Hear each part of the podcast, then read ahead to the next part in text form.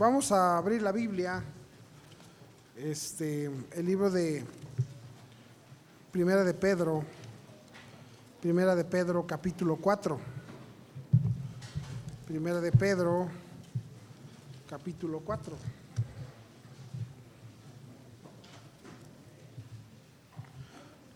Conforme lo encuentre, le voy a pedir que se ponga de pie para tomar la lectura de la palabra de Dios. Primera de Pedro, capítulo 4. Vamos a leer versículos 8 eh, al 10. Versículos 8 al 10. Y este. ¿Lo tiene, hermano? Bueno, ¿viene animado? Vamos a leer entonces este versículos 8 al 10 alternadamente. Y luego vamos a leer Romanos 12, 13. ¿Está bien? Vamos a leer. Dice ahí, ah, y ante todo, tened entre vosotros ferviente amor, porque el amor cubrirá a multitud de pecados.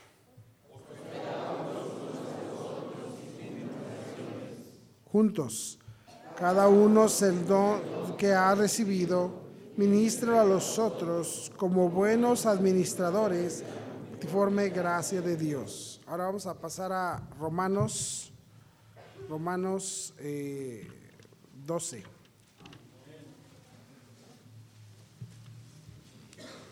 Romanos 12. El, el, versículo 10 lo vamos a leer juntos. Dice, Amaos los unos a los otros con amor fraternal. En cuanto a honra, prefiriéndoos los unos a los otros. Bueno, vamos a hablar acerca de la, el tema es siendo hospedadores. Amén. Vamos a hablar de acerca de eso. Padre Celestial, quisiera pedirte, Señor, tu ayuda para el mensaje de esta noche. Y Dios, oramos que tú hagas la obra y nos hables al corazón y danos tu, bendición y háblanos, Señor, para que despiertes en nosotros este principio y podamos dar testimonio verdadero en nuestra iglesia. Bendice tu palabra y ayúdame a mí a poder exponer la verdad te ruego, Señor, de tu gracia, de tu bendición. Te lo ruego, te lo suplico en el nombre de Jesús. Amén.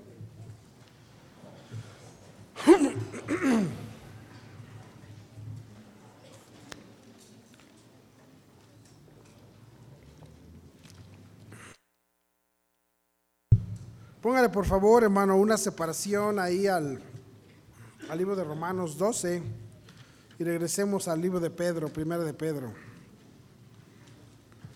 Primera de Pedro 4.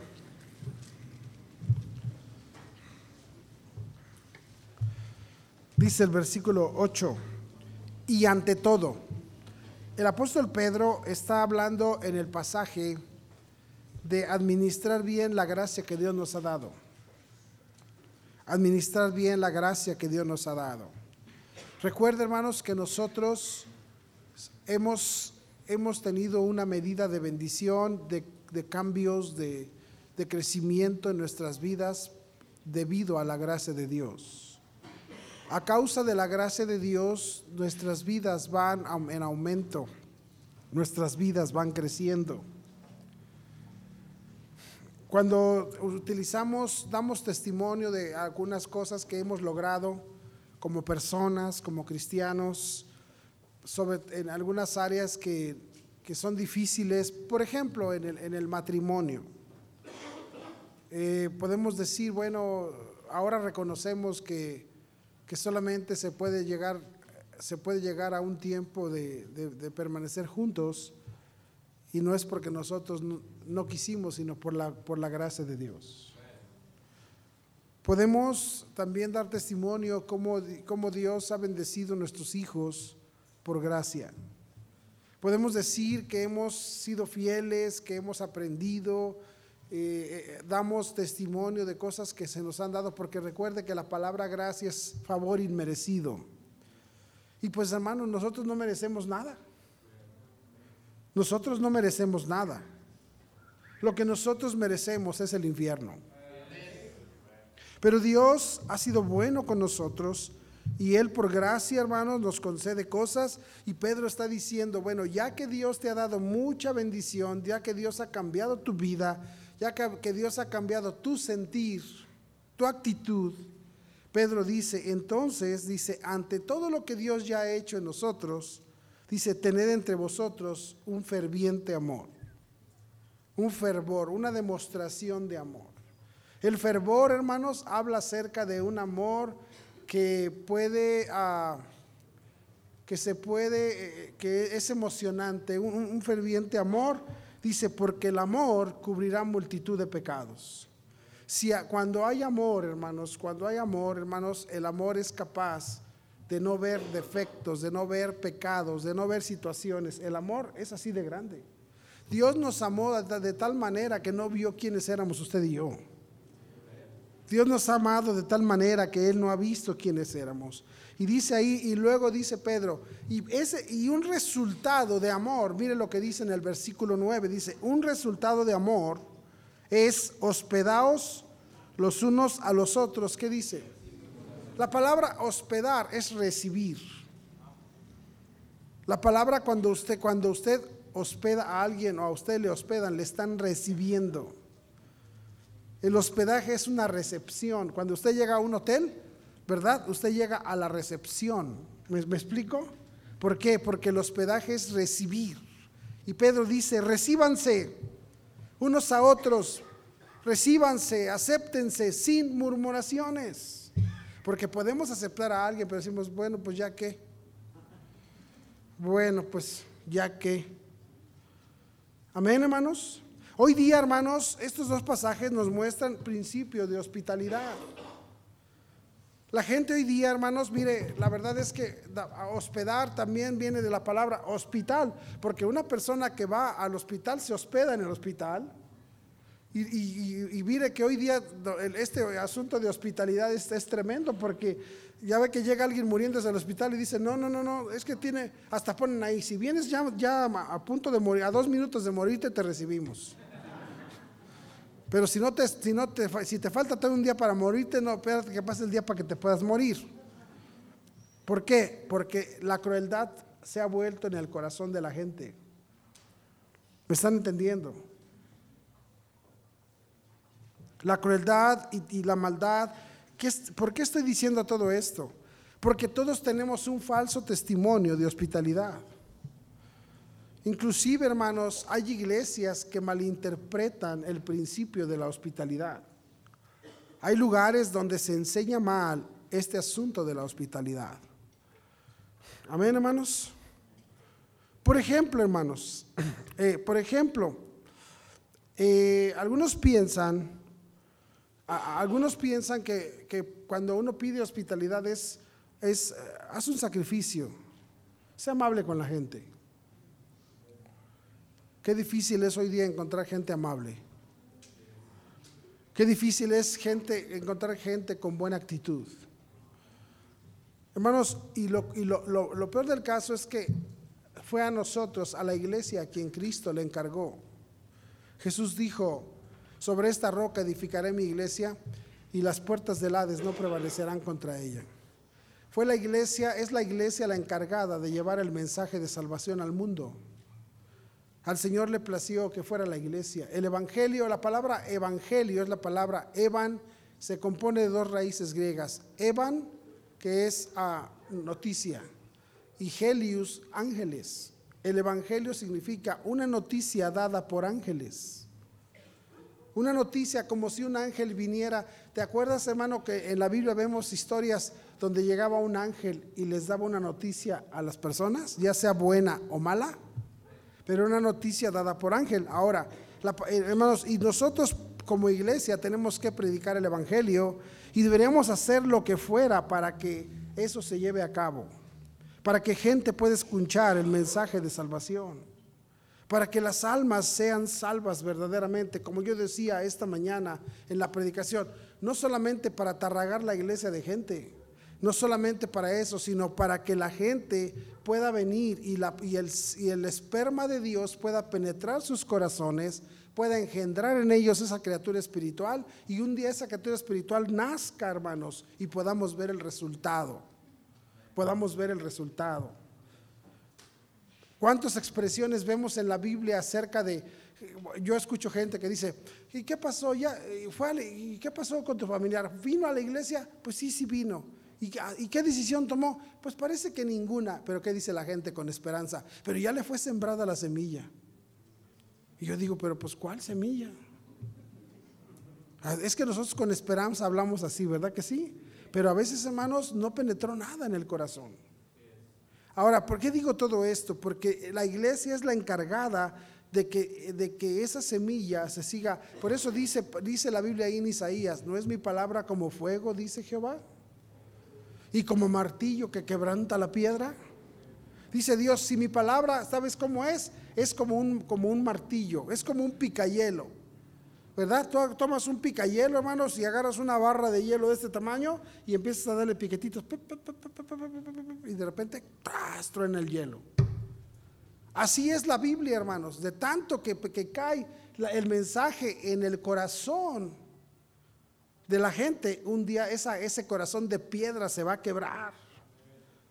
Un día ese corazón duro, verás, hermano, porque yo he conocido gente dura en verdad. Y después he visto cómo Dios transforma a esas personas. Y nosotros tenemos que, hermano, entender que eh, nosotros fuimos puestos para llevar el mensaje de salvación. La iglesia, ese es el trabajo de, hermano, eh, el trabajo de la iglesia no es beneficencia. El trabajo de la iglesia no es, allá, allá en, México había una iglesia que tenía un dispensario médico. Y yo he visto, pastor, y no está mal tener esas cosas, no malentienda lo que estoy diciendo, pero no es el, el trabajo principal, no es tener dispensarios. ¿Me están entendiendo, hermanos? Es, el trabajo de la iglesia es cumplir la gran comisión. El trabajo de la iglesia, Cristo dio la gran comisión. Y es importante que entendamos esto. Vea conmigo el libro de Mateo, capítulo 28. El libro de Mateo, capítulo 28.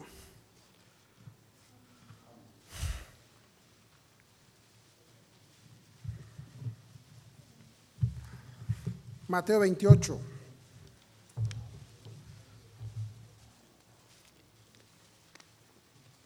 ¿Lo tiene? Versículo 18 dice, y Jesús se acercó y les habló diciendo, Toda potestad me es dada en el cielo y en la tierra. Y dice la Biblia, por tanto, id. Por tanto, id.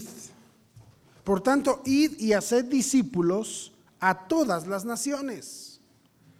Esa es, hermano, la gran comisión es ir y llevar el mensaje de salvación para que, para que la gente escuche y ven y sean discípulos. Pero mire qué dice la gran comisión, dice, por tanto, id y hacer discípulos a todas las naciones, ¿qué dice? Bautizándolos en el nombre del Padre y del Hijo y del Espíritu Santo.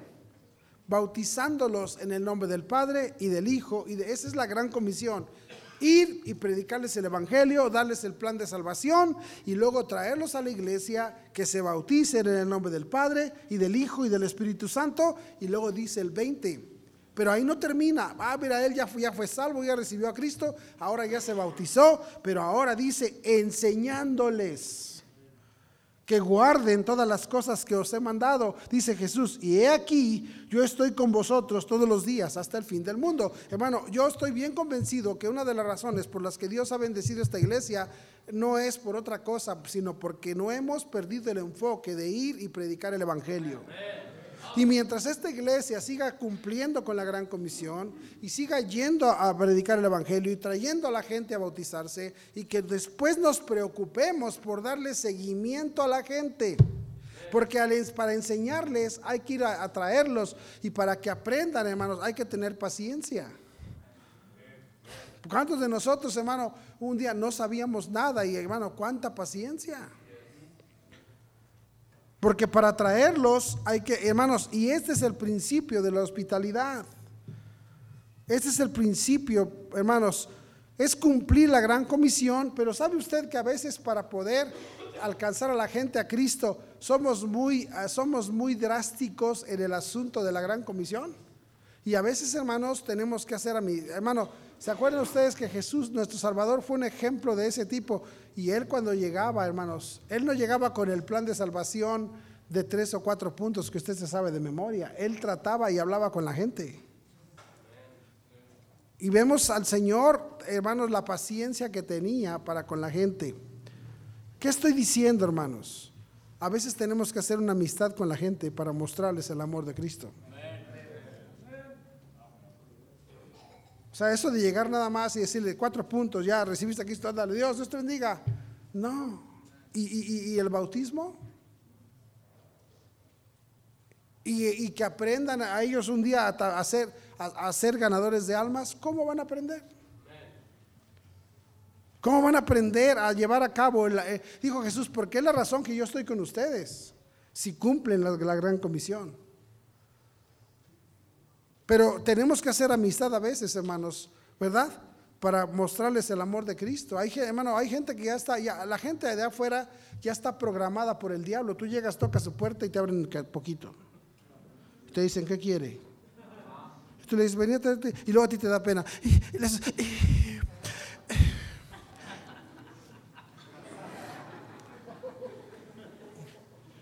Haces como gatos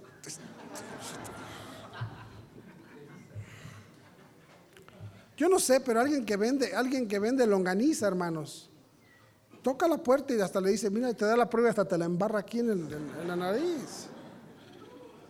¿Sabes por qué, hermano? Porque quiere vender. Y si tú quieres que la gente venga a los pies de Cristo, tenemos que hacer el esfuerzo. Nosotros estábamos, estábamos hace tiempo en una fondita y este y llegó un chavo nada más, ahí se metió, ni siquiera le dijo a la señora, ¿me permite pasar allá adentro a vender. Más se metió y dijo, cómprame un chocolatito, mira, traigo esto, traigo el otro. Y hasta le dijo al señor, usted mira, uno que no sé qué. Yo dije, y uno ahí anda con sus penas y sus miedos y sus vergüenzas. Pero ¿qué estoy diciendo? Hay que hacer amistad con la gente para mostrar el amor de Cristo. Pero hay un peligro en este asunto de la, de la hospitalidad y, y, las relaciones humanas con las personas. Porque porque, hermanos, el amor de el convivir con gente no es para que, como dice la Biblia, conviértanse ellos a ti, pero tú no te conviertas a ellos. De repente, hermanos, me dicen, pastor, eh, le vengo a pedir consejo. A ver, dime, hermano. Dígame, hermana. Pastor, es que son los 15 de mi sobrina, pastor. Y usted sabe que yo los quiero ganar para Cristo, pastor. Entonces, ¿cómo ve, pastor? ¿Está bien que yo vaya a la fiesta? Y le dije, pues sí, no veo yo ningún problema. ¿De verdad, pastor? Es que nomás lo hacemos por ganarlos a Cristo, pastor. No, pues yo no veo ningún problema, hermano. Pero nada más, mire, si, si cuando llegue usted al pachangón y empiece la, le pongan un pomo en la, en la mesa, pues se lo chupa. Y cuando empiece la orquesta a cantar, esa orquesta chafa que contratan, porque le dije, entonces se pone a bailar.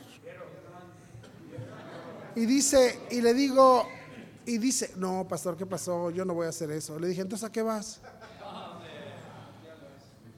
Ni los vas a ganar a Cristo, nomás te van a poner bien borracho. Vas a tener mala conciencia. Porque a veces creemos que la hospitalidad es convertirse a la gente.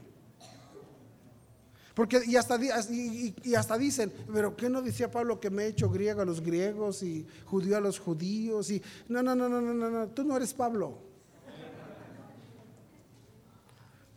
Tú, tú y yo no somos Pablo, hermanos. Y a veces comprometemos también la hospitalidad. Hermano, no es para que los convertamos a la gente y para practicar lo que ellos practican. Hermanos, ¿me están siguiendo? Porque a veces, hermanos, relacionamos, es que dice pastor, es que tuve que ir, pastor, y pues me tomé una cervecita porque quiero ganarlos para Cristo. No compro, no, no, no, no, no relaciones que tu, tu malentendida hospitalidad con tu falta de separación bíblica. Amén. Hay extremos, hermano, de tanto de un lado como de otro. Los que utilizan, hermano, su hospitalidad como un, como un, este, como un evangelio, pero un evangelio social. Hay iglesias también, hermanos, que hay mucho por ahí que, que son uh, muy activas en este asunto de dar comida a la gente. ¿Está mal eso? No, no está mal, no está mal da eso, no está mal. Dan comida a la gente y hacen no sé qué, hacen no sé cuánto. Yo conozco muchas iglesias en Estados Unidos que están, dan y dan dinero, pero ni uno de ellos se levanta a tocar una puerta y va a ganar almas, ninguno. Eh, hay una iglesia, no voy a decir dónde, pero aquí en Tula, sí. Digo, porque va a haber alguien de Tula y se vaya a ofender. Pero hay una iglesia, hermanos, escuche bien, hay una iglesia donde yo fui, a predicar una conferencia de la familia, jueves, viernes, sábado y domingo, y jueves y jueves llegué y hermano, la iglesia estaba atascada de gente. Viernes estaba atascada de gente. El pastor me dijo, mañana, pastor, este, se va que estaba yo hospedado ahí, y me dijo, mañana vamos a ir a, tocar unas puertas. Le dije, sí, hermano, está bien. y nos levantamos en la mañana, hermanos, y cuando llegué, hermanos, había dos niños, dos niños y el, uno, un asistente del pastor, que el pastor le paga sueldo y el pastor, eran los cuatro que habían. Y la iglesia tenía como 400 personas. Y nadie llegó a tocar puertas y tienen toda la pared llena ahí de que dicen, damos, y, sabe qué dicen, es la iglesia que da, todo el mundo quiere quedar bien ahí, todos los misioneros andan atrás de ellos, porque dicen, es la, la, iglesia que da tanto a la obra misionera, y da tanto a la obra misionera, hermanos, pero ninguno de ellos tiene, la, tiene el corazón para ir a tocar una puerta. Eso no es, ese es otro extremo. Amén. Hay iglesias que dan comida y, tienen cuidado de los necesitados. Y ahí como, eh, llegan a las comunidades a, darles ayuda y les dan ropa. Pero como les digo, no hacen ningún esfuerzo por ganar almas. Amén. Y ninguno de los extremos es correcto. La hospitalidad, hermanos, es una herramienta que Dios quiere dar al cristiano para, dar el evangelio, para, para predicar el Evangelio. La hospitalidad es la mejor herramienta que Dios nos ha dado para poder ganar las almas para Cristo. Es la mejor herramienta.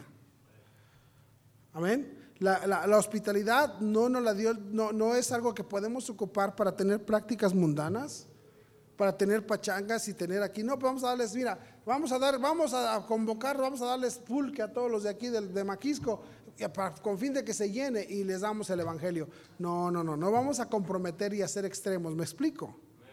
O sea, todo lo que acabo de decir no es malo hacerlo, pero, hay, pero tenemos que tener cuidado cómo estamos manejando esta herramienta de la hospitalidad, cómo lo estamos haciendo.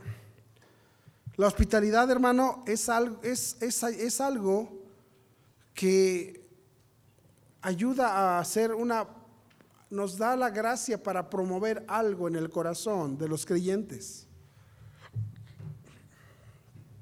Pero no deberíamos de comprometer nuestro testimonio cristiano por cumplir este deber bíblico. ¿Sí me están entendiendo? Debemos de, de hacer lo que Dios nos pide. Entonces vamos a comprender lo que es la hospitalidad. Vamos a comprender qué es lo que, qué es lo que verdaderamente es en la Biblia la hospitalidad.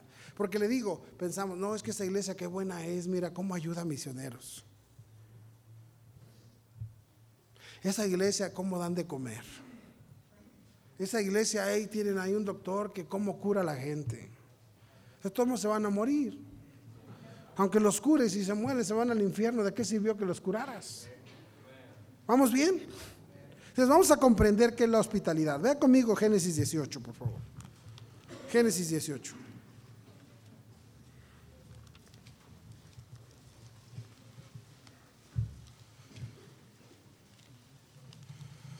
Génesis 18. ¿Lo tienen? Mire qué dice ahí, versículo 1. Mire qué dice la Biblia, hermanos.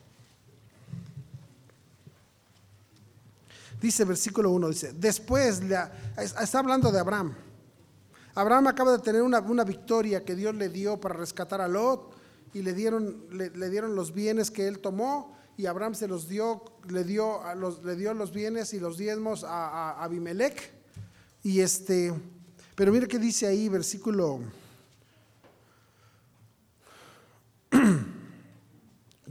versículo 1 dice, después le apareció Jehová. ¿Quién le apareció a Abraham? Mire, pero mire lo que dice, no dice después vino Jehová. ¿Qué dice? Le apareció. Le apareció. Después le apareció. ¿No has visto que luego hay, hay, gente que hay esas bromas que dicen, oye, ¿te acuerdas de tu amigo aquel que eh, eh, estábamos un día, este, un día platicando con el pastor, eh, con el pastor este, Fiesco? Y le dije al pastor Fiesco, le dije, oiga, pastor Fiesco, ya hace mucho que no veo al Pedro Dávila. Y me dijo, no, no, no cállese, no lo invoque, porque es capaz de que llegue ahorita. ¿Has visto esa expresión que dice, no cállate, no lo invoques, porque ese llega, ese te cae de, sorpresa y no es nada agradable que caiga? Pero hermanos, de esa, esto es lo que está diciendo la Biblia. Abraham estaba en su onda, Abraham estaba tranquilo, relajado. Dice, después le apareció Jehová en el, en el encinar de Mamre, estando él sentado a la puerta de su tienda, en el calor de día, Dios se apareció de repente. Dios le llegó de visita a Abraham. Sé que aquí hay, un, aquí hay una especie de, de muchos argumentos teológicos, pero no nos vamos a meter en eso. Algunos dicen que eran ángeles, otros que, que, eran, que era la Trinidad, pero yo no voy a explicar eso. Lo que está diciendo es que Dios vino a la casa de Abraham. Amén.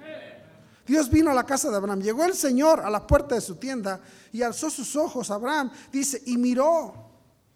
Y cuando miró, dice, he aquí, ¿qué dice? Tres varones, hermanos.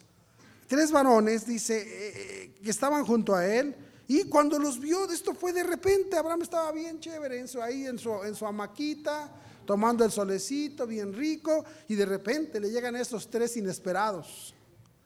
Dice, alzó sus ojos y miró y aquí que tres varones estaban junto a él. Y cuando los vio, salió corriendo de la puerta de su tienda a recibirlos. Abraham era un hombre ya viejito, hermano. Me están siguiendo. Abraham ya estaba grande y dice que cuando los vio, aunque estaba tranquilo, se paró y se puso a correr. Dice, y salió corriendo a recibirlos y se postró en tierra. Hermano, déjame decirte una cosa. Tengo una pregunta. ¿Abraham sabía que era Dios? ¿Qué piensas tú? No, no sabía. Abraham, hermanos, había hablado con Dios y de repente dice, llega Jehová, pero Abraham ve tres varones. Abraham, no, no, había asistido a una iglesia bautista donde le habían enseñado estas cosas teológicas. ¿Me están entendiendo? Abraham, hermanos, solamente salió a recibirlos y cuando los vio, ¿qué hizo? Se postró a estos extraños.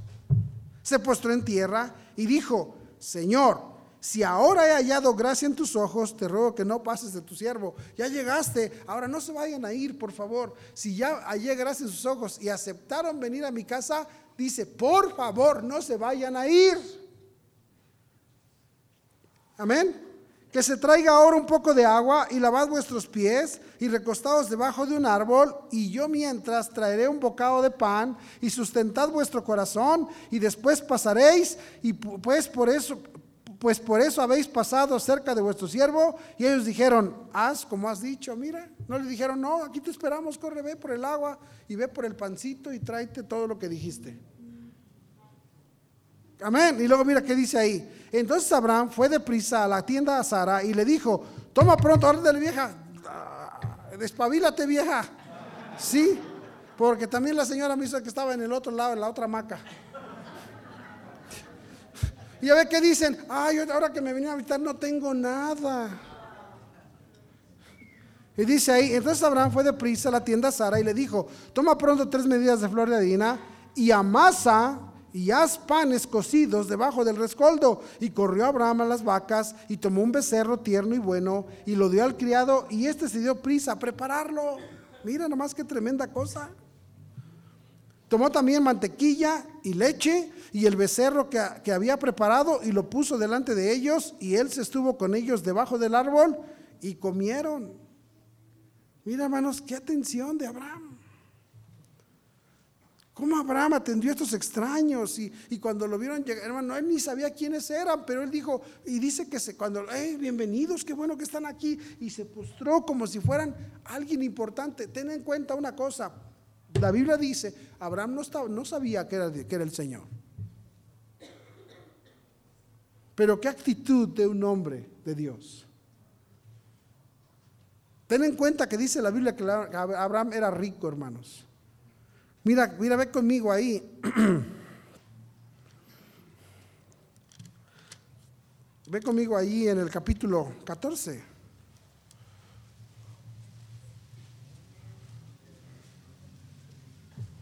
Versículo 17. Cuando volvía de la derrota de Kedorlaomer, y de los reyes con que, él está, que con él estaban, salió el rey de Sodoma a recibirlo al valle del Sabe, que es el valle del rey. Entonces Melquisedec, rey de Salem y sacerdote del Dios Altísimo, sacó pan y vino y le bendijo, diciendo, bendito seas de Abraham, bendito seas, sea Abraham del Dios Altísimo, creador de los cielos y de la tierra, y bendito sea el Dios Altísimo que entregó tus enemigos en tu mano y le dio a Abraham los diezmos de todo. Entonces el rey de Sodoma dijo a Abraham, dame las personas y toma para ti los bienes. Abraham trae todo lo que recuperó, todo lo que se llevaron los enemigos, y el rey lo ve que él peleó, que él ganó la batalla, y le dice, nada más entrégame la gente que se llevaron y quédate con todo el dinero, con todo el ganado, con todos los bienes. Imagínate que a ti te digan, no, hermano, no, no, no, nada más deme a mí esto y usted quédese con todo. ¿Tú qué dirías? Este, bueno, gracias. Y mira qué dice ahí. Y respondió Abraham al rey de Sodoma, he alzado mi mano a Jehová, Dios altísimo, creador de los cielos y de la tierra, que desde un hilo hasta una correa de calzado, nada tomaré de todo lo que es tuyo, para que no digas que yo enriquecí a Abraham, excepto solamente lo que, lo que comieron los jóvenes y la parte de los varones que fueron conmigo, Aner, Escol, Mamre, los cuales tomarán su parte. Dijo Abraham, yo no necesito nada. Abraham tenía feria, hermanos. Abraham era un hombre, era un hombre importante también. Pero cuando llegaron a, visitarlo, Abraham se humilló de una forma como si recibiera a la gran cosa.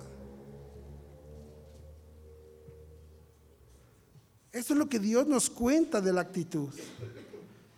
Cómo Abraham atendió a los extraños y lo amable que fue y lo atento que fue. ¿Y sabe qué? ¿Qué le dije? ¿Y qué le dijo Abraham? Por favor, y no se vayan ahí, ya que los tengo aquí, espérense. Ahorita voy corriendo, no tengo, pero ahorita me apuro y les traigo. ¿Y qué le dijeron? Ándale, aquí te esperamos. Y ellos aceptaron, hermano.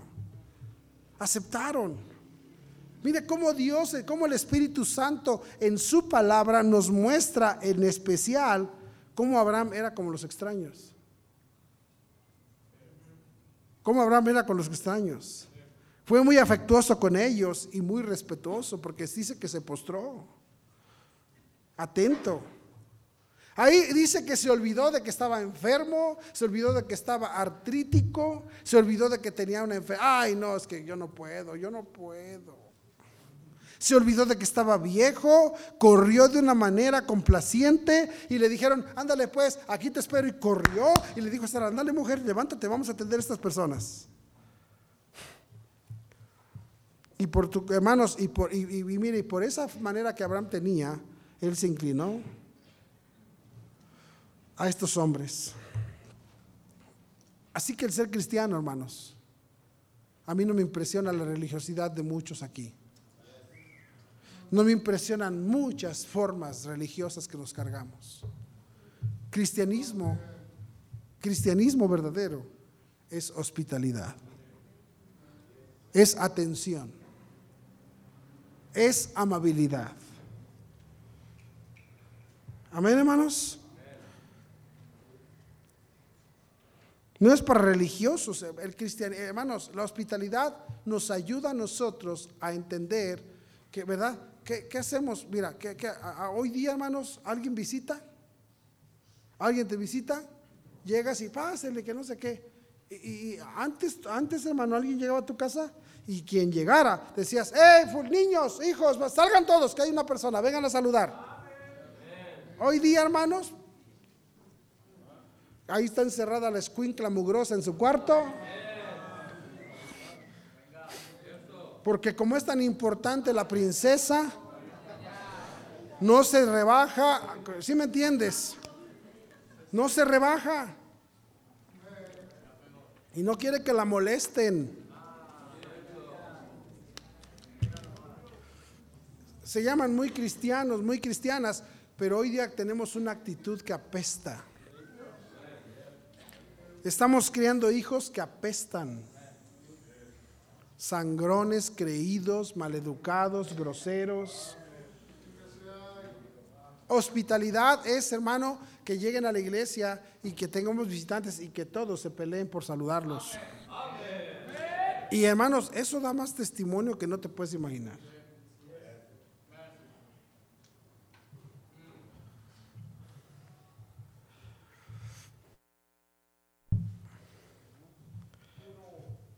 Es cierto que le cayeron de sorpresa porque así son, cuando te caen, así es este asunto. La gente no, no, no, no piensa que te va a avisar, de repente te caen. Hoy día, hermano, ya, no, no, pues me avisas, pero me avisas. Pero no vengas los días 28 porque mi esposa tiene el demonio adentro. Amén.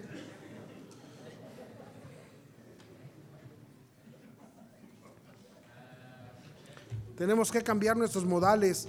Tenemos que, entender que hospitalidad es cambiar nuestros modales porque somos muy groseros, muy toscos, muy brutos, muy feos. ¿Sí me están entendiendo? Eso es parte de la hospitalidad. Ser atentos. Era precipitado para Abraham, pero él vio un privilegio. Mira, vamos a atender a alguien. Así que aquellos hermanos a quienes Dios nos ha bendecido con, con, bendiciones, con abundancia, con un hogar, tenemos que ser atentos. Tenemos que ser despojados. Tenemos que ser de un corazón, hermanos, muy atento en el trato a las personas. Principio de hospitalidad es trato a las personas. ¿Cómo tratas a las personas? ¿Cómo las tratamos?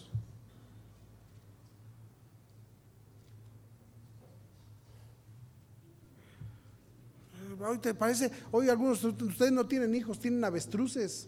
dices, saluda y entierran la cabeza en, el piso, hermano. Yo digo, mira esta triste avestruz.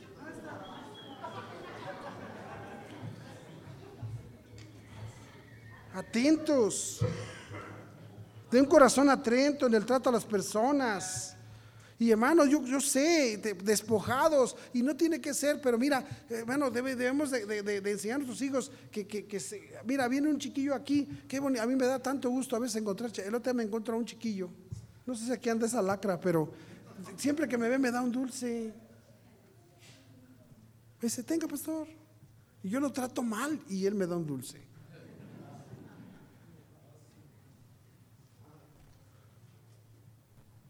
Gracias a Dios, hermano, por, la cordialidad. Amén, hermanos.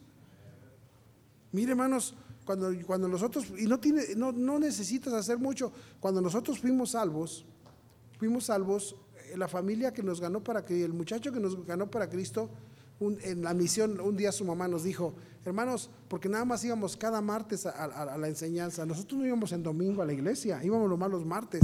Y entonces ella nos dijo, hermanos, eh, el martes, ellos iban hasta a la iglesia de Texcoco, entonces me dijo, los martes es muy poquito para que ustedes vengan. Y ellos pensaron, ellos pensaron, si les decimos que vayan el domingo hasta Texcoco, no van a ir.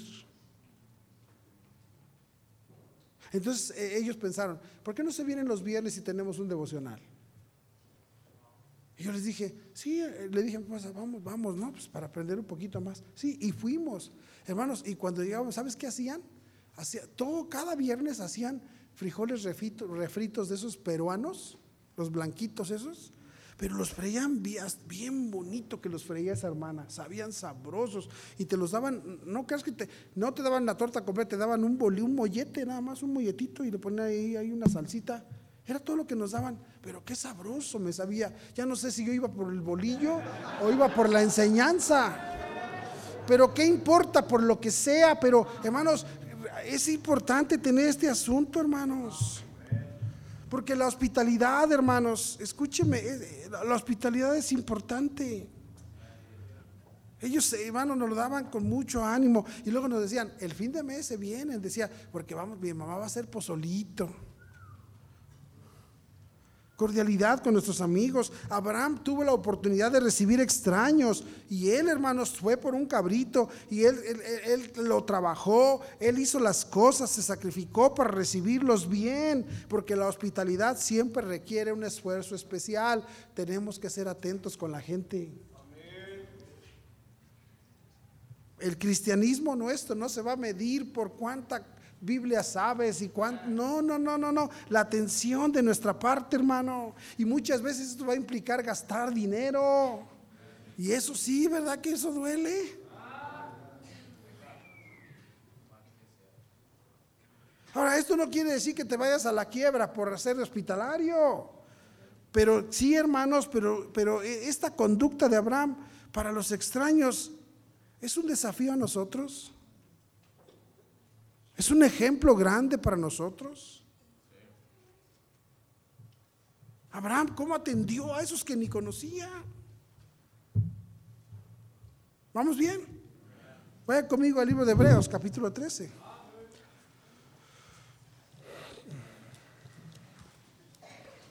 Hebreos 13.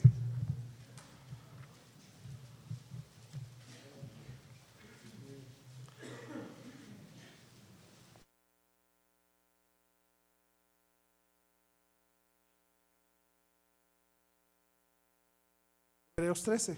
¿Lo tienen?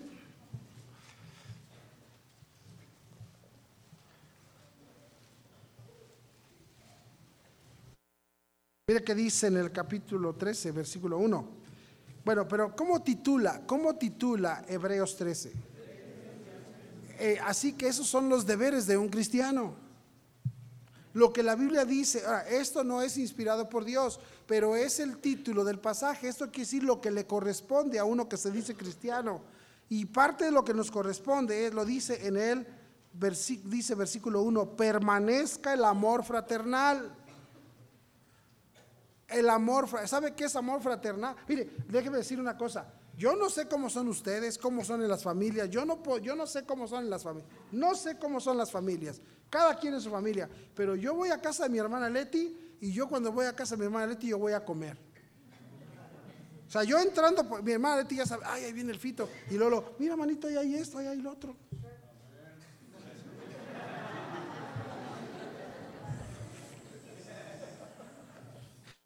¿Sí me entienden? Voy, voy con Gela, lo mismo Gela. Yo no creo que yo con Gela digo así como, ay, me da pena. Yo digo, ¿qué tienes, manita? ¿Qué tienes? Yo no sé cómo sean ustedes, yo no sé cómo sean entre hermanos, pero nosotros somos así.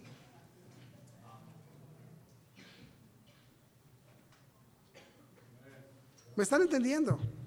Ese, hermanos, no, no, no, yo no, yo, ahora, yo no sé, yo no creo, ¿verdad? Pero yo no creo que mi madre dice, ay, viene el gandaya de tu tío, ya va a tragar y no sé qué, no sé cuánto. No, para ella, para Vicente sí dice eso, pero mi hermana Leti no. Sí, está aquí mi hermana Leti. No, mi hermana Leti, yo veo que es un gusto, para ella cuando llego yo, yo veo, es un gusto darme algo. Y mira, y luego me dice, ay, tengo esto y tengo el otro. Y me da, me da todo el menú, hermano. Ese, ¿Sabe por qué? Porque soy su hermano fraternal, quiere decir, se siente de corazón. Y este dice, como cristianos debemos de sentir así, si alguien te visita, qué privilegio, pásale hermano, qué bendición. Y no, tengo mucho, pero, pero mira, aunque sea, unas, aunque sea algo, que es una maruchan, pero te voy a dar algo. Pero si vas a darme maruchan, pues pícale cebollita, pícale un chilito y algo, hermano.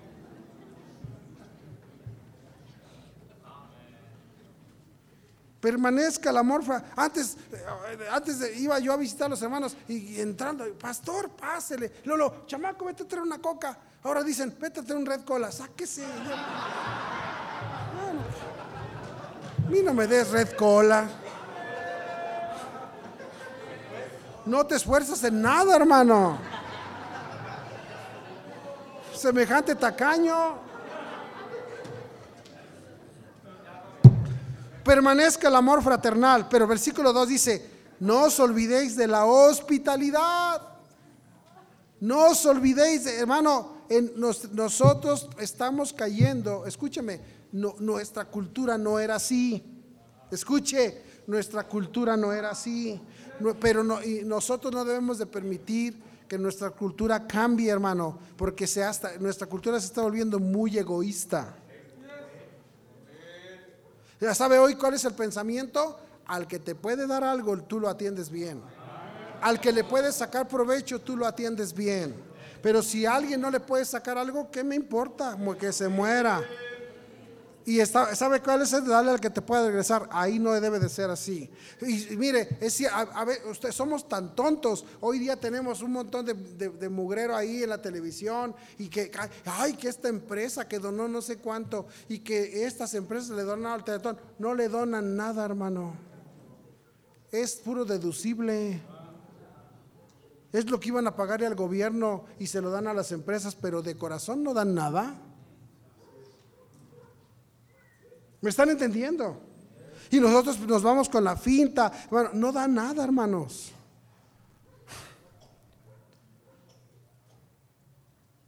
no olvides de la hospitalidad. ¿Sabe por qué, hermanos? Porque un extraño es uno que no conozco.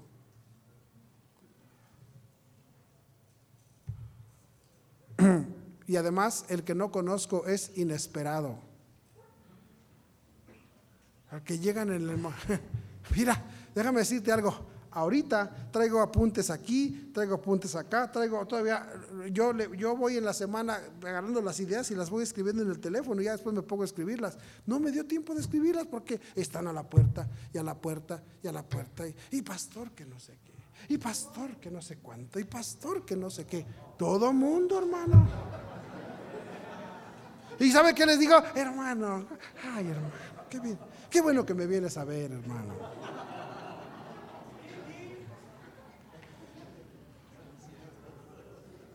Es inesperado y tienes que ser hospitalario. Amén. Estas circunstancias, hermano, pueden ser a veces que sea difícil. ¿Por qué?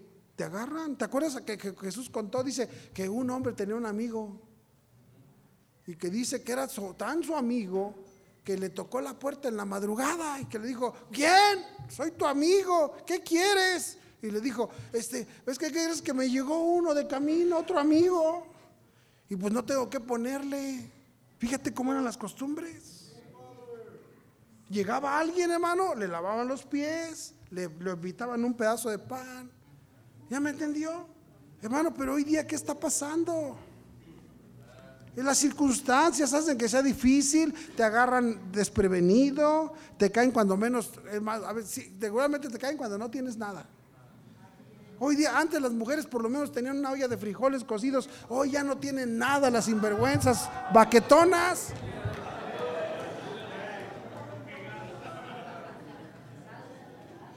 A mí me daba gusto ver, mi abuelita eran bien pobres, pero siempre tenía frijoles. Y hermano, y cuando alguien le llegaba, le invitaba frijoles con chilito, pero, pero algo.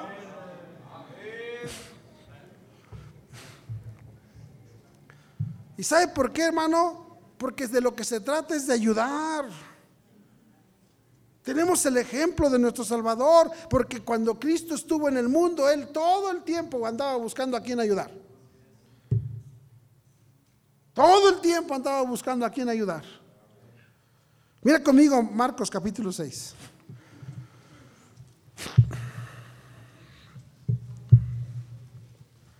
Marcos 6.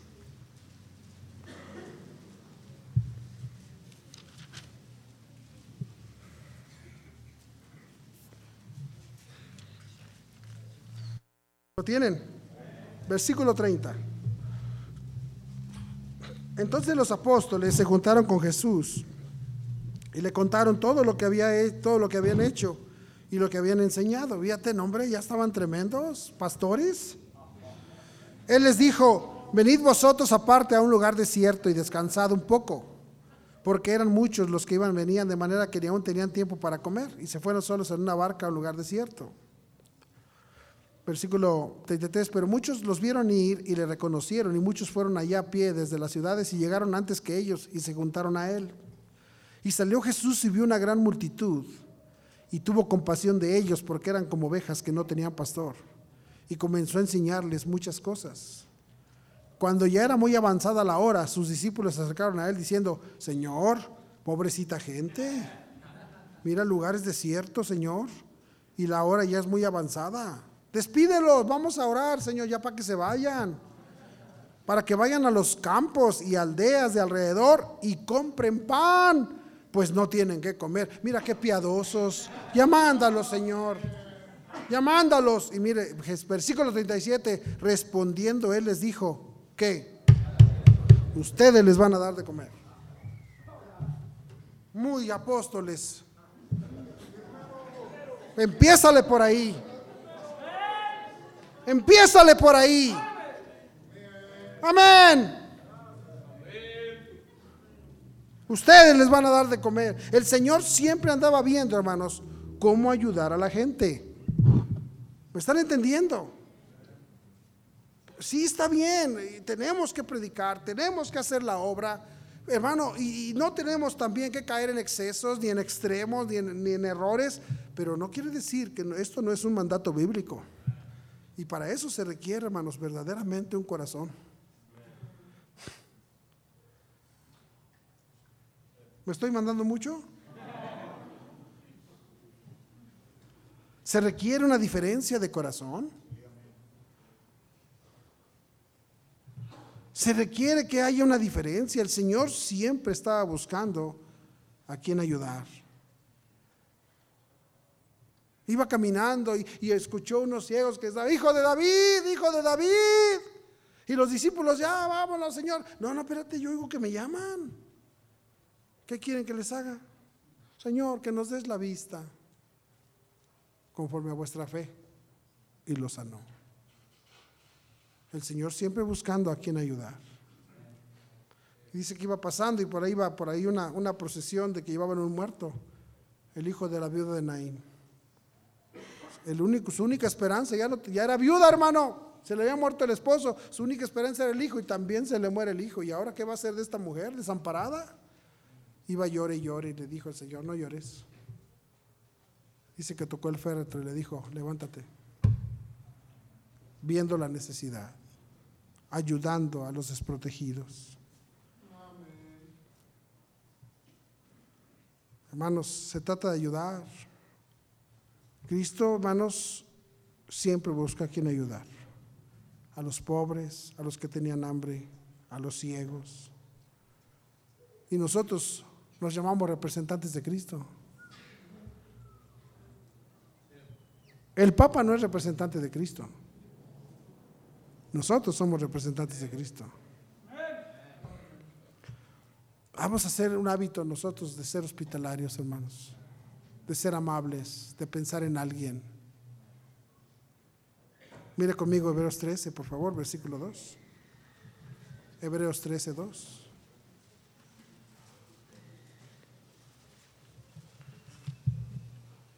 Ya vimos la primera parte. La primera parte es, no os olvidéis de la hospitalidad.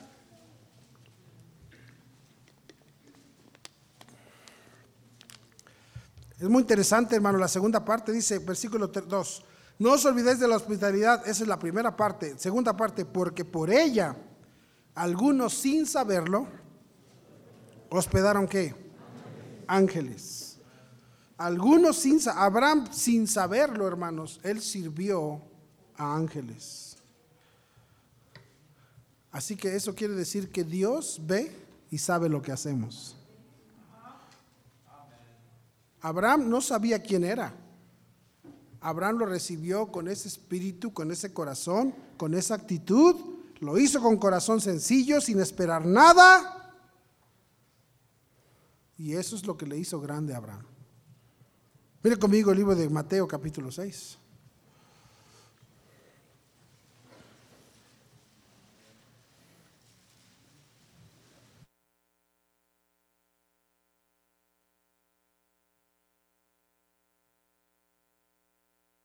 ¿Tienen? Mira qué dice el versículo 2. Cuando pues des limosna, no hagas tocar trompeta delante de ti, como hacen los hipócritas en las sinagogas y en las calles, para ser alabados por los hombres. De cierto os digo que ya tiene su recompensa.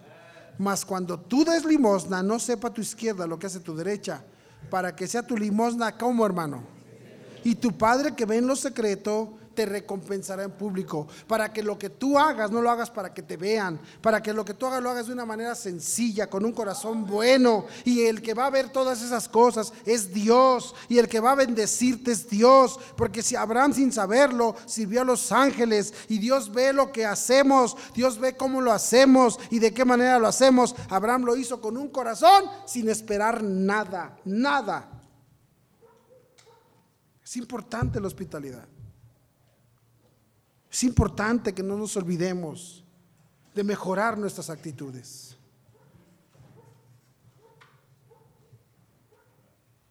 Es importante el compañerismo. Es importante que de aquí en adelante empecemos a tener amistad, amor fraternal con los hermanos y convivencias y hacer cosas porque Dios quiere que sea así. ¿Me están siguiendo, hermanos?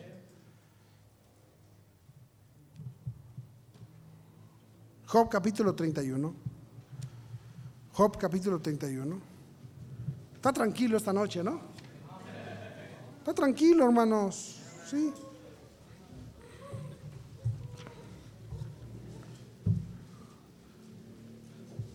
Bueno, vamos a ver Job capítulo 1.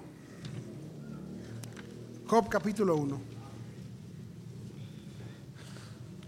Versículo 6. Un día vinieron a presentarse delante de Jehová los hijos de Dios, entre los cuales vino también Satanás. Y dijo Jehová a Satanás, ¿de dónde vienes? Respondiendo Satanás a Jehová, dijo, de rodear la tierra y de andar por ella. Mire lo que le dice Dios. Y Jehová dijo a Satanás, ¿no has considerado a mi siervo Job, que no hay otro como él en la tierra? Varón perfecto y recto temeroso de Dios y apartado del mal. ¿Quién fue el que dio esas referencias de Job? Dios. Dios le dijo al diablo, ¿no te has fijado en este chavo? ¿No te has fijado en este chavo qué tremendo corazón tiene? Qué maravilloso hombre es. Uh, hermano, qué, privilegio tenía Job de que Dios viera quién era. Pero ahora viene la prueba de Job. Escuche, viene la prueba de Job. Y los amigos lo vienen a ver. Y con esos amiguitos, hermano. Con esos amiguitos que nomás vinieron a juzgar. Le dijeron, Job, Job, pero no, ¿qué no anduviste por ahí? En el Cantarranas o algo así. Sí, hoy, hoy ya tienen nombres más sofisticados. Pero bueno, Job no, no anduviste haciendo estas cosas, acusándolo. Y mira cómo se defiende Job. Ve conmigo ahí en Job capítulo 31.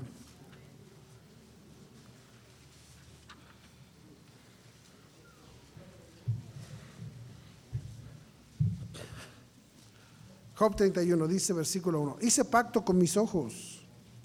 ¿Cómo pues había yo de mirar a una virgen? Mira. Porque qué galardón me heredó de arriba Dios y qué heredad del omnipotente desde las alturas. No hay quebrantamiento para el impío y extrañamiento para los que hacen iniquidad. Dice Job, ¿no ve él mis caminos y cuenta todos mis pasos? Él sabe lo que yo hago.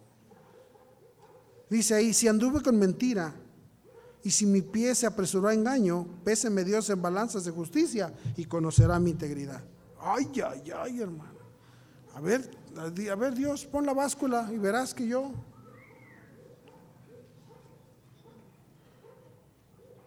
Si mis pasos se apartaron del camino, versículo 7, si mi corazón se fue tras mis ojos, y si algo se pegó a mis manos, ¿nunca se te ha pegado nada, hermano? No entiendo cómo, pero los que, los que trabajan en cierto lugar, trabajas en, algo, trabajas en algo de construcción y tienes harto cemento en tu casa. Trabajas la herrería, tienes harto material en tu casa.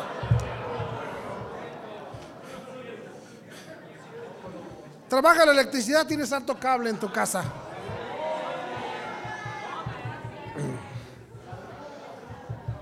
Donde trabajes, hermano, tienes harto en tu casa. No se te pega nada, ¿verdad? No, es que, lo que ya no lo ocupan, dices ahí en el trabajo, ya no lo ocupan.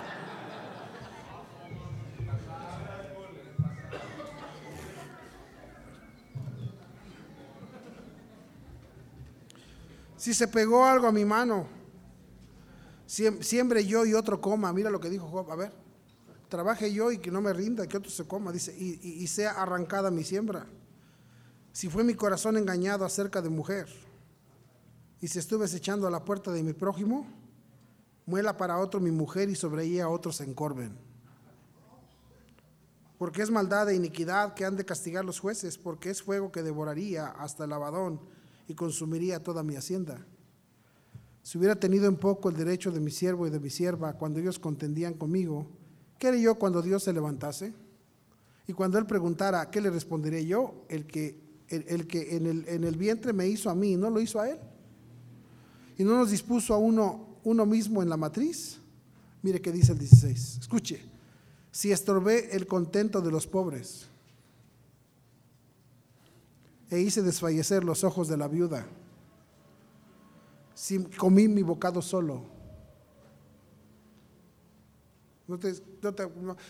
antes allá era una expresión muy, muy, cuando éramos niños éramos tan pobres, la gente tenía hambre y decían, este viejo es come solo. Te vas a los tacos, no te llevas a la esposa, hermano.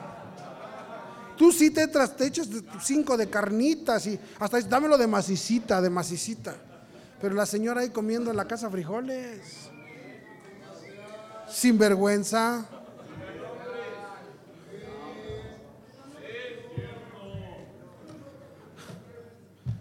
Si comí mi bocado solo. Gracias a Dios. Ay, bendito sea Dios por lo que hoy nos dio. Pero te lo comiste solo, lo hubieras compartido con alguien. No, hoy nos fuimos a la barbacoa, pero te la tragaste solo, te hubieras llevado a alguien.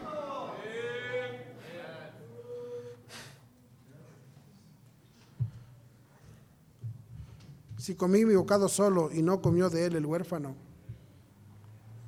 porque desde mi juventud creció conmigo como con, un padre y desde el vientre de mi madre fui guía de la viuda. Si he visto que pereciera alguno sin vestido y al menesteroso sin abrigo. Si no me bendijeron sus lomos y del vellón de mis ovejas se calentaron. Si alcé contra el huérfano mi mano, aunque viese que me ayudara en la puerta, qué gacho.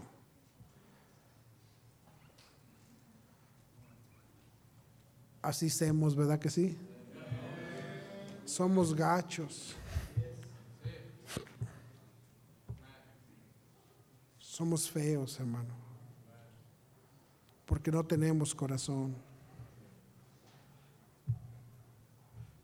Job se defiende con su hospitalidad. Job sabía tratar a la gente. Por eso Dios habló bien de él, porque Job sabía tratar a la gente. tenemos que aprender y enseñar y, educar a nuestros hijos a que tengan corazón para ayudar. Buscando a quien ayudar. Estamos llegando, hermanos, nuestra iglesia no puede seguir creciendo si no disponemos nuestro corazón en ayudar. ¿Qué estamos haciendo? Aquí hay muchos muchachos que no tienen padre.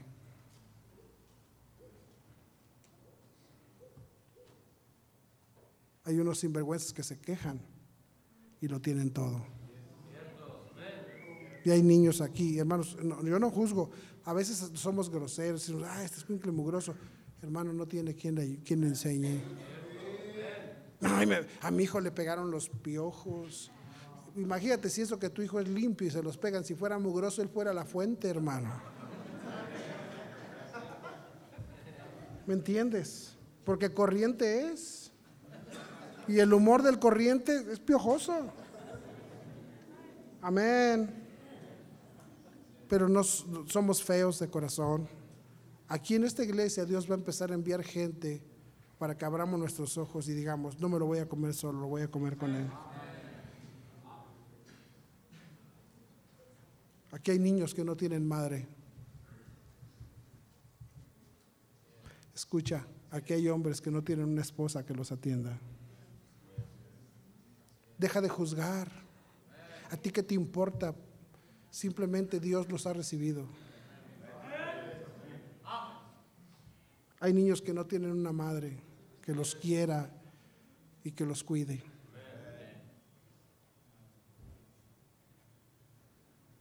Hay niños aquí que tienen unos padres que yo le digo a Dios, Señor, ¿por qué no te los llevas? Si se murieran, ellos crecerían mejor. Yo no hablo de los niños, yo hablo de los padres. Y tenemos que aprender a cambiar el corazón para con ellos. Porque los niños no son, no son, no son culpables de los madres padres que tienen. Tenemos que ayudar y ver y procurar, estar abriendo nuestros ojos y no, lo, y no te enseñores, hazlo como, como lo, lo harías por cualquiera.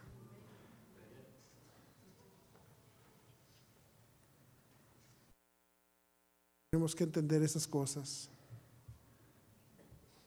sin juzgar. Que hay muchos niños que necesitan nuestra ayuda. Abre tus ojos.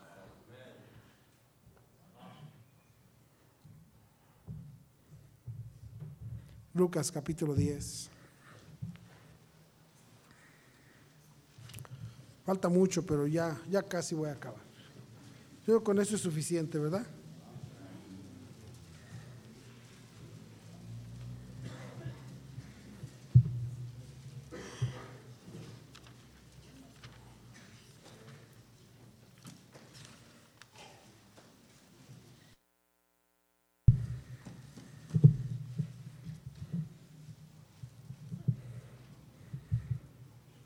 Ay, dale eso que ya no le queda al niño. Compra algo nuevo.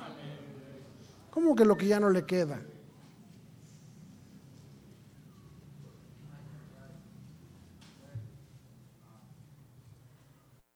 Yo no me quiero, yo no, yo no me quiero, yo no me quiero, hermanos.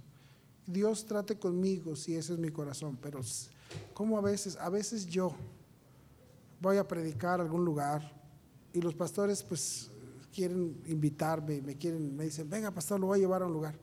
Y a veces pienso, yo aquí estoy tragando solo y cuántos allá en la iglesia te están batallando. Y me siento hasta incómodo. Ahí está mi esposa si no es verdad.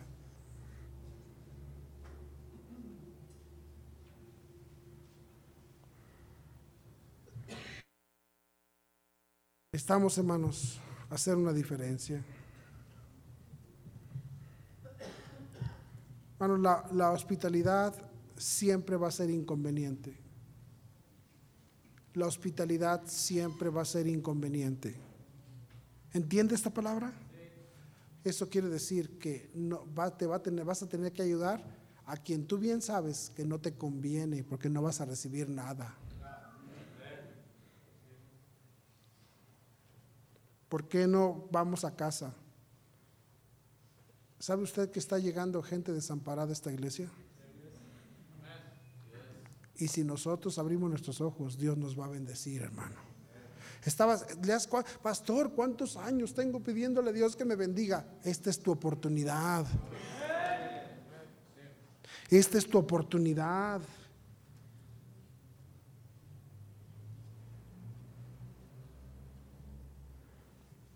Lucas capítulo 10.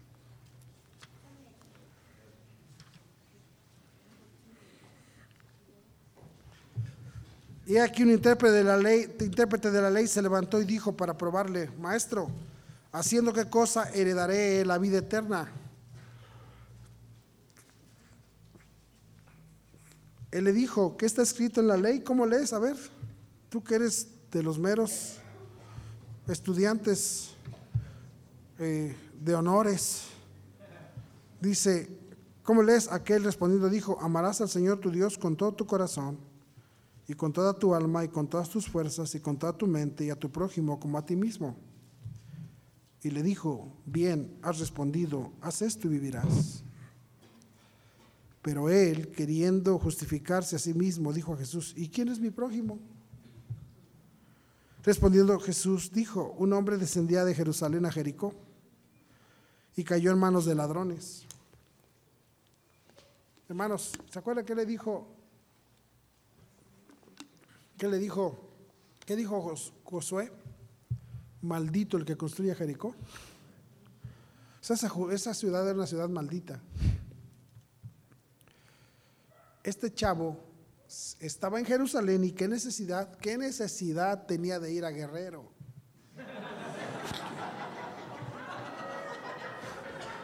Yo no los entiendo a ustedes. Te va a pasar lo que al samaritano por andar descendiendo de Maquisco a tu triste pueblo. Te van a agarrar los ladrones un día.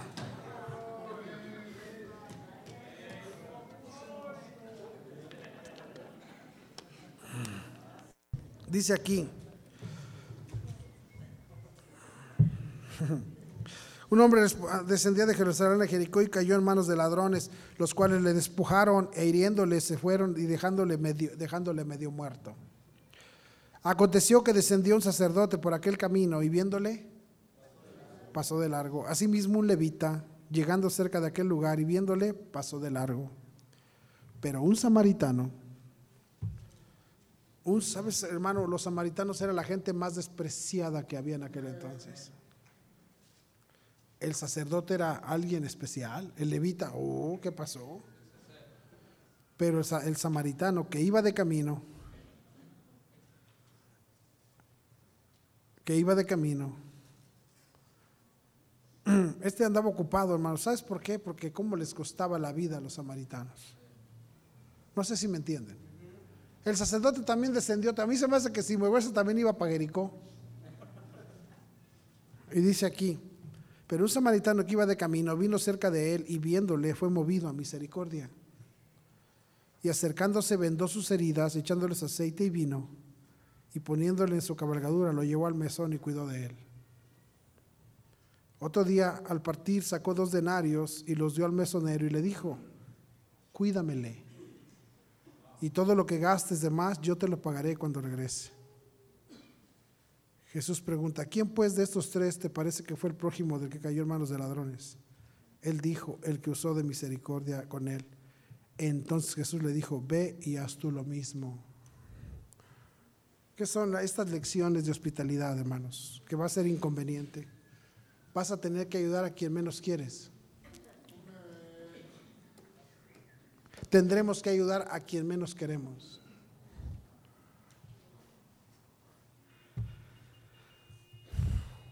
Si a gente le pasan cosas, no pases de largo. Me estaba contando el, dueño de la casa donde vivo, que fueron en, fueron en diciembre para allá, para el, para el centro. Dice, porque le pregunté, pues su, esposa está, está ya en, en, en hemodiálisis ya. Está muy mala su esposa, está muy quebrado el hombre y, y me dice, y pasa y me dice que, que fueron al centro a buscar algo para su esposa y que allá en el centro su hija se puso mal. Dice, llamé a la ambulancia, dice, y como era diciembre estaba llenísimo, no llegó la ambulancia, pero pasó una mujer y me dijo, yo soy enfermera. ¿Qué tiene? Le dijo él, pues parece que le, están diciendo como que le quiere dar un paro cardíaco. Y dijo, este, ¿me permite que le ayude? Y dijo él, sí, por favor. Y se dijo, ¿quién trae una bolsa de papel? Una bolsa de papel. La gente, ¿qué? ¿Bolsa de papel? Y que alguien dijo, yo tengo una, y que le dijo, este, ahora inflala, y, y, y, ponchala, y inflala, y ponchala, y inflala, dice. Y empezó a trabajar su corazón otra vez. Con eso pudimos llegar a que la atendieran. Si no, ella iba, me dijo el doctor, si no hubiera sido por eso, se muere. Y alguien nada más iba pasando y dijo, ¿me permite ayudar? No te pases de largo, hermano. Pide permiso, ¿me permites ayudar? ¿Me permitirías ayudar? Es tiempo que tengamos buen testimonio. Hospitalidad, hermano, cuesta. Al samaritano le costó dos denarios, dos días de trabajo. Ay, pastores, que a mí apenas me alcanza. Dios te lo devolverá. Y si no te lo devuelve, gracias a Dios que seas tú el que puede ayudar y no el que necesite la ayuda. Gracias a Dios que seas tú el que puede ayudar niños y no que sean los tuyos quien lo necesite.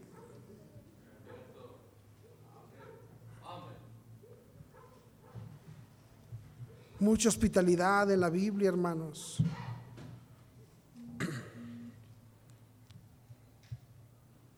Que te, dice la Biblia que tenían compañerismo casa por casa. ¿Se acuerdan que dice eso la Biblia en Hechos? Que comparten el pan. Es tiempo que, que tengamos ese tipo de testimonio.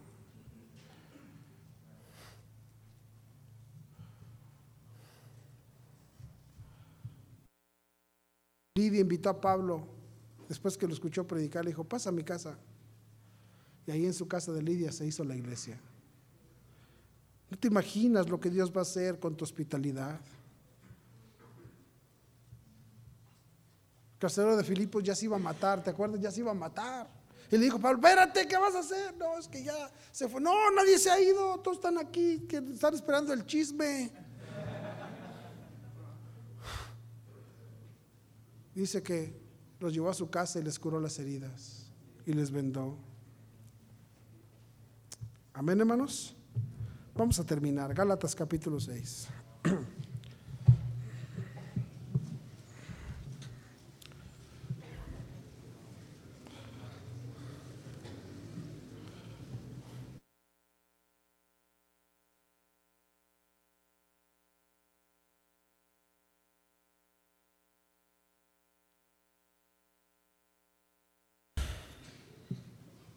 Versículo 9, ¿lo tiene?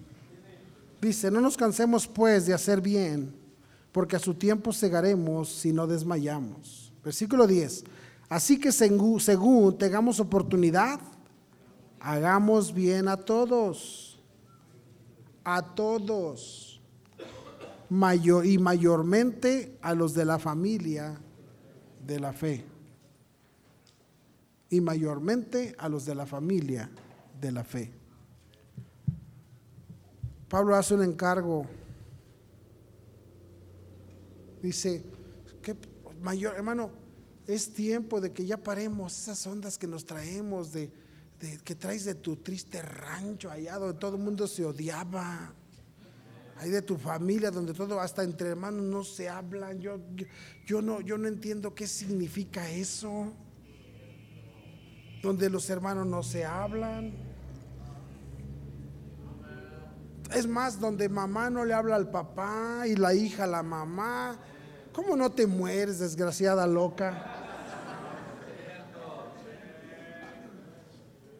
Que la hija, imagínese que a mí no me hablara mi hijo. ¿Qué, qué pobre de él? ¿Qué, qué, qué pasa? Esos, esas cosas que traemos tan feas de nuestros arraigos feos y luego lo queremos venir a meter aquí a la iglesia, sácalo.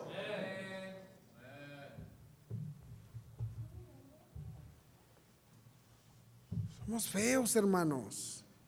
Amén. Mira que dice Juan 13.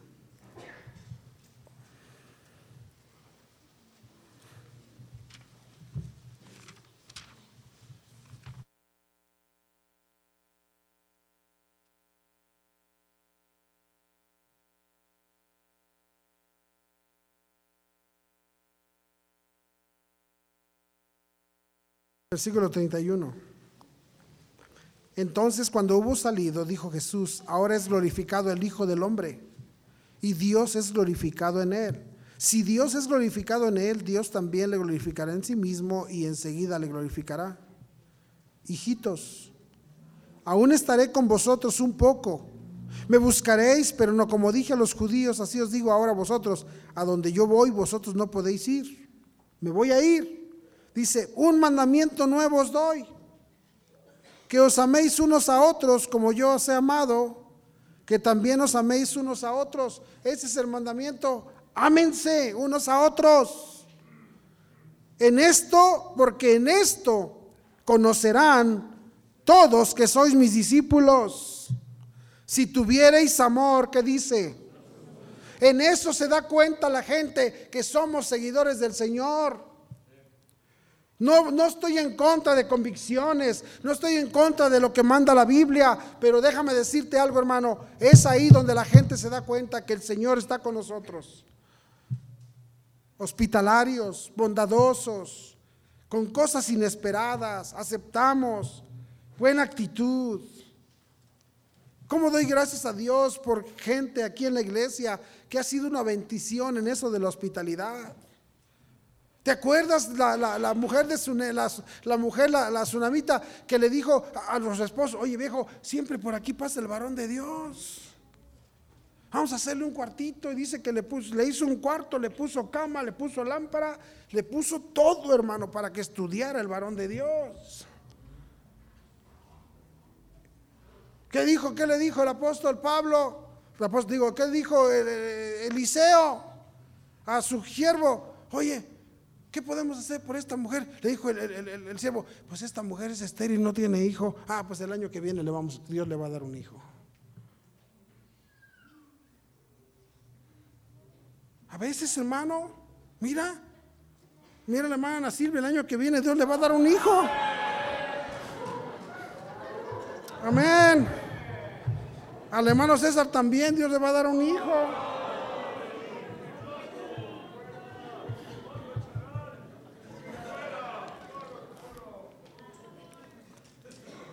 Amén. Lo que, lo que está diciendo la enseñanza es, un día va a necesitar de un milagro. Gracias a Dios por gente que Dios dijo, ¿qué, qué? ¿Y esta qué? No, hombre, ¿qué, ¿qué le podemos hacer? No tienen un hijo, dale. Vamos a ser hospitalarios, hermano. Si seguimos estos principios, estaremos protegidos, hermano, de exaltar nuestra doctrina. Pues la gente va a decir, ellos ahí tienen buena enseñanza, tienen buen testimonio. Bueno, la hospitalidad bíblica no es alcahuete, no es un alcahuete como para estar mimando a la gente, no malentiendas. No malentiendas, tenemos que ser, seguir siendo estrictos, tenemos que seguir siendo duros, tratar, eh, cuando, hay, cuando alguien cause problemas, lo ponemos en orden, pero, pero escúcheme bien, pero eso no quiere decir, eso no quiere, por esto, esto no es un alcahuete, ay, pues, ¿por qué? No, vamos a seguir guardando principios de orden, pero eso no quiere decir que estamos peleados con el corazón. Amén. Tenemos que, entender la necesidad.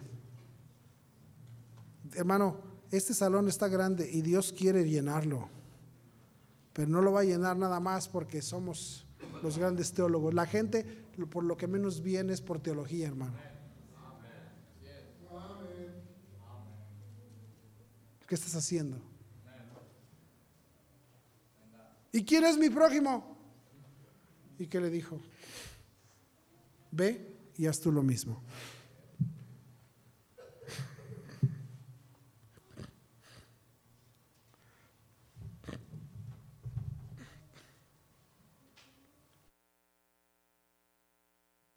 Quiero terminar, hermanos. Hay algunas maneras como cómo podemos empezar a ser hospitalarios. Unas maneras, cómo podemos empezar a ser hospitalarios. Número uno, invite, a, de vez en cuando a alguno de los de las familias a su casa para comer, para cenar. Invite de vez en cuando a alguien. Y tú dices, sí, pastor, que inviten y que me inviten, pastor, que me inviten. Invita tú.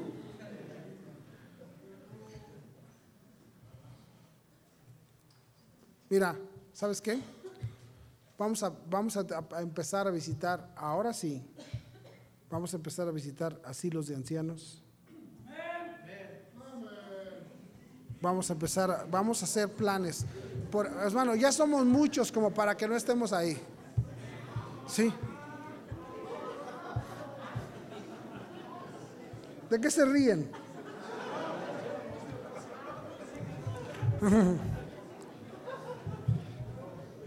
Visita un asilo de ancianos, hermano. Pero llévate, no, pero llévate, llévate a tus hijos para que vean. Llévate a tu mujer para que vea aquellos que ustedes están bien, gracias a Dios. Ve, hermanos, con los, con los ancianitos y, ve y hagan ahí un culto y cántales y llévate a esos músicos rascatripas, llévatelos y diles, tóquenles a los viejitos. Y, y, aprendan a tocar una, una de esas de las que los viejitos oían para que se emocionen.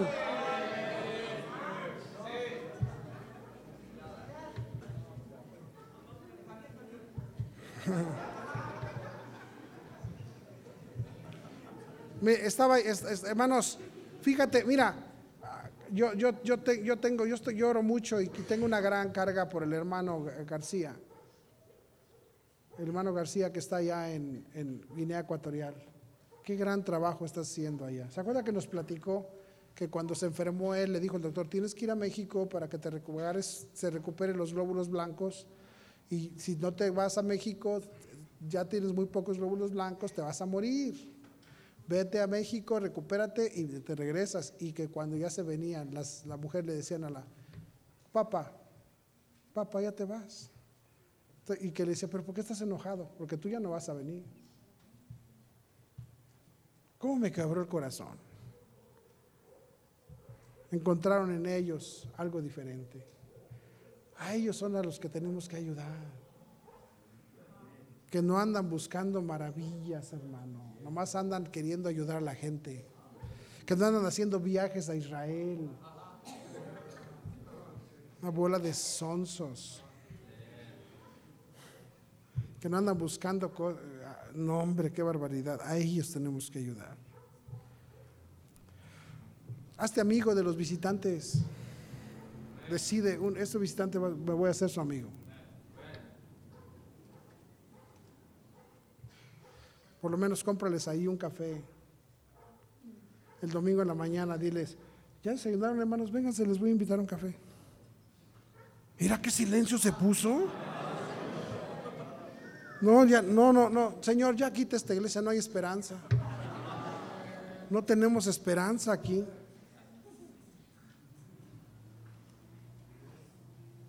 Haz un tiempo, hermanos, para tener dos o tres familias en tu casa. Y en, ese, de eso trata de que haya un nuevo creyente siempre en esa bola. Que las familias den su testimonio de cómo fueron salvos para que el creyente entienda que Dios puede hacer algo en él. A veces la iglesia no es suficiente para eso.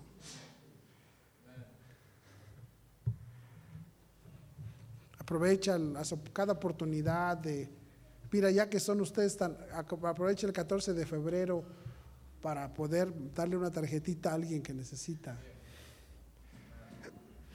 En diciembre una tarjetita. A mí, ¿sabes qué me compró? ¿Con qué me compró el que me ganó para Cristo? Un, diciembre llegué yo a casa y cuando llegó mi esposa me dijo, mira, vino el muchacho y nos dejó esta tarjeta. Y yo la leí, ya con eso. Ya con eso. Pero andamos muy fríos viviendo para nosotros nada más. Ya estuvo, ¿no, hermanos? Digo, perdóname, yo estoy quebrantado, por, lo estaba yo escribiendo yo dije, yo necesito mejorar esto, pero tú me lo has dado a mí, Señor, pero lo voy a compartir con la iglesia. ¿No te sientes incómodo, hermano? ¿O todavía estás tan duro que no tienes ganas de hacer una decisión? ¿Por qué no nos ponemos de pie y hacemos una decisión? Vamos a ponernos de pie.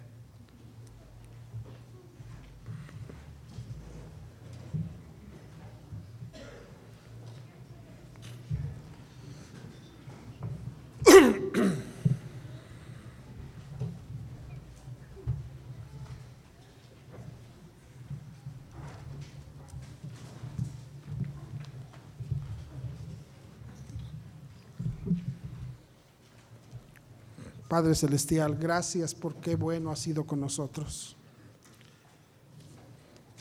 Señor, hay alguien ahí que necesita el amor de Cristo. Padre, ¿cómo necesitamos que tú en esta noche nos visites? No permitas que esta sea una iglesia egoísta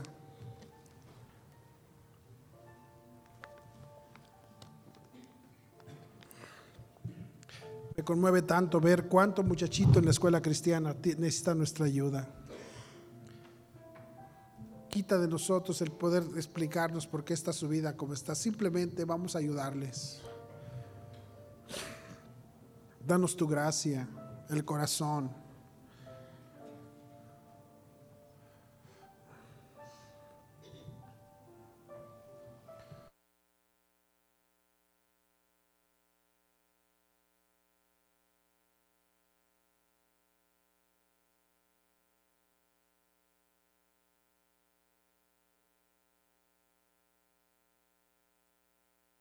Cambia nuestros corazones, Señor. Ayúdanos a entender la verdadera hospitalidad. ¿De qué nos serviría hacer cosas y ser farol de la calle y oscuridad de la casa? Bendice esta noche las decisiones. Déjeme hacer una pregunta esta noche, así como están con los ojos cerrados. ¿Habrá alguien aquí que diga, pastor, yo no tengo la seguridad que si muero voy a ir al cielo. Si la muerte llegara a mi vida, no tengo la seguridad que voy a ir al cielo.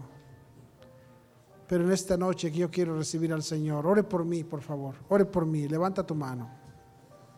Levante su mano. Yo quiero recibir al Señor en mi corazón. Ore por mí.